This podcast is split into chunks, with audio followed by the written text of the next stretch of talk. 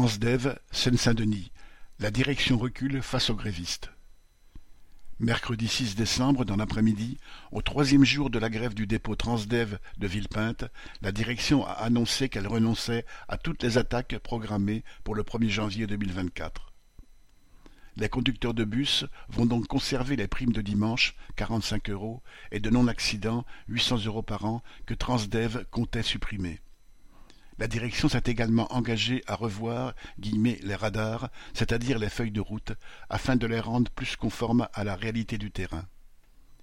Il est clair que les temps de trajet sont sous-évalués, ce qui contraint les conducteurs, pour respecter les horaires, à prendre sur leur temps de pause.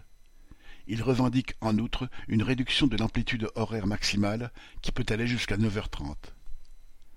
La direction a dû faire face aux plaintes des voyageurs qui n'ont que le bus pour se rendre à leur travail, le métro ne desservant que quelques villes de Seine-Saint-Denis. Il y a eu aussi des protestations plus inattendues, comme celle de la direction de Carrefour Paris-Nord à Aulnay-sous-Bois, qui notait une forte chute de la fréquentation du magasin.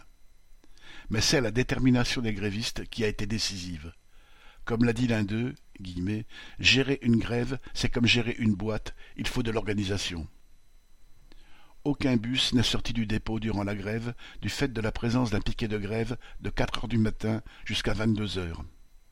Malgré la pluie et le froid, deux équipes d'une trentaine de grévistes chacune se relayaient, sans se laisser impressionner par les huissiers présents sur place et la police qui passait presque toutes les heures. Pour ne pas donner prise aux accusations de blocage, les grévistes ne restaient pas immobiles et marchaient devant l'endroit d'où sortent les bus du dépôt. Ils étaient aidés en cela par les intérimaires, car ceux-ci, constituant la majorité des six cents conducteurs du dépôt, n'avaient aucune envie de casser la grève. L'un d'eux a même apporté les croissants aux grévistes, en marque de soutien. Transdev a dû se résoudre à les payer à ne rien faire.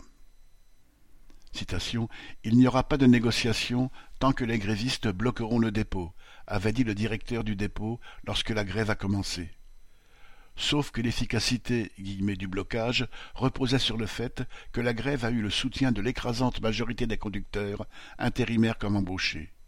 Et il n'aura fallu que quarante-huit heures pour que la direction change de langage.